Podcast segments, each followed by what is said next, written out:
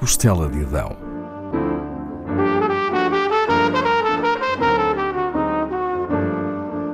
Com Paula Castelar.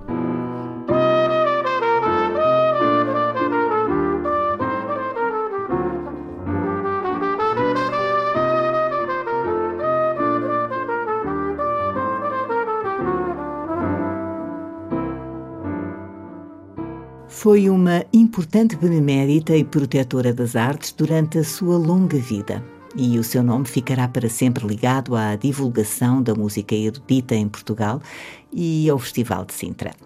Olga Nicholas de Robilan, que ficaria conhecida como Olga Cadaval, nasceu em Turim no início de 1900. Descendente da alta aristocracia europeia, cresceu entre Florença e Veneza e teve uma educação esmerada nessas cidades, onde se cruzava constantemente com o que de melhor existia na arquitetura, pintura, escultura, música, teatro ou dança.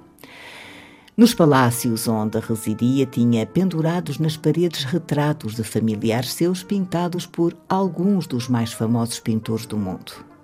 Essa envolvência moldou a pessoa em que se tornaria. Alguém para quem as artes eram vitais. Apoiou-as financeiramente toda a vida, seguindo uma tradição familiar, pois descendia de grandes mecenas, entre eles sete doges venezianos.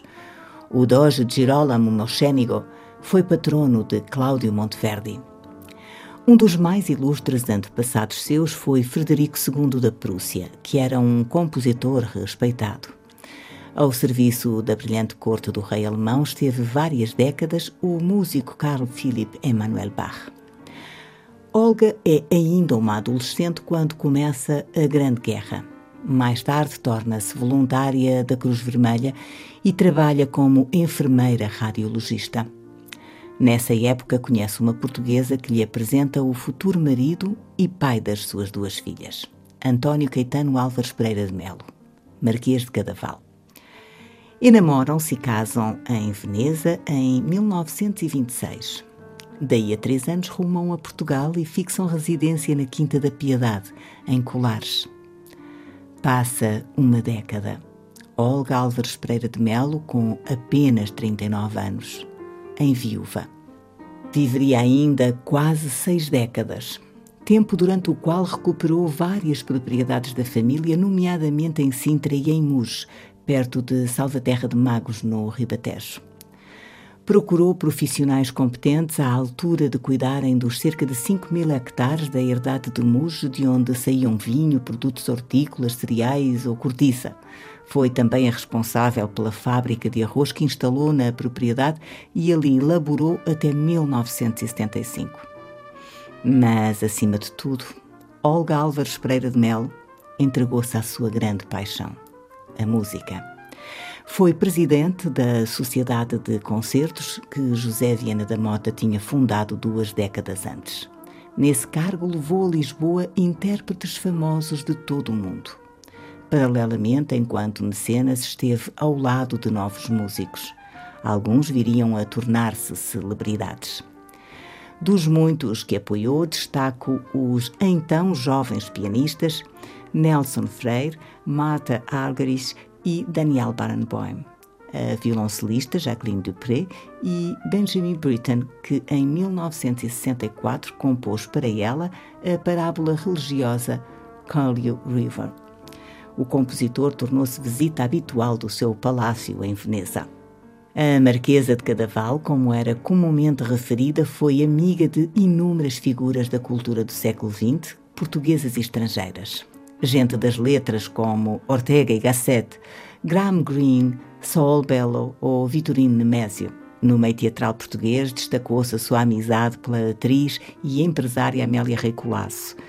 E no musical foi próxima de Giacomo Puccini, Maurice Ravel, Cole Porter, Igor Stravinsky, José Viana da Mota, Fernando Lopes Graça, Olga Prats, Luís Freitas Branco, seu irmão Pedro e seu filho João, entre tantos outros. Em 1957, a Câmara Municipal de Sintra cria o Festival de Música de Sintra. Olga Cadaval é a sua mecenas desde a primeira hora. Leva a Sintra artistas de renome, tornando o festival reconhecido também fora de portas.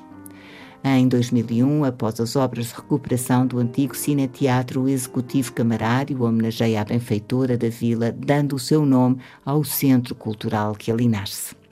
Olga Cadaval morrera cinco anos antes, em Lisboa, a três semanas de completar 97 anos.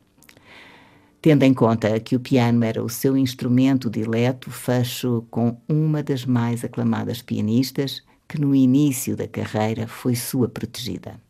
Marta Argerich interpreta Debussy, La Soirée, Don Grenade.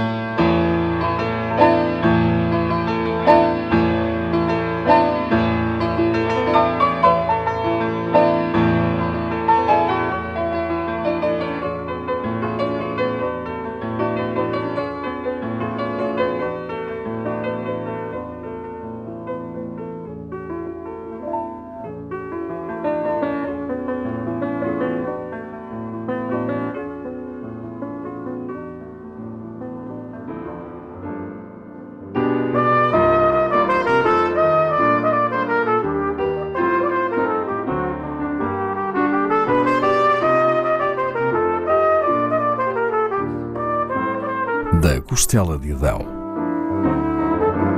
com Paula Castelar.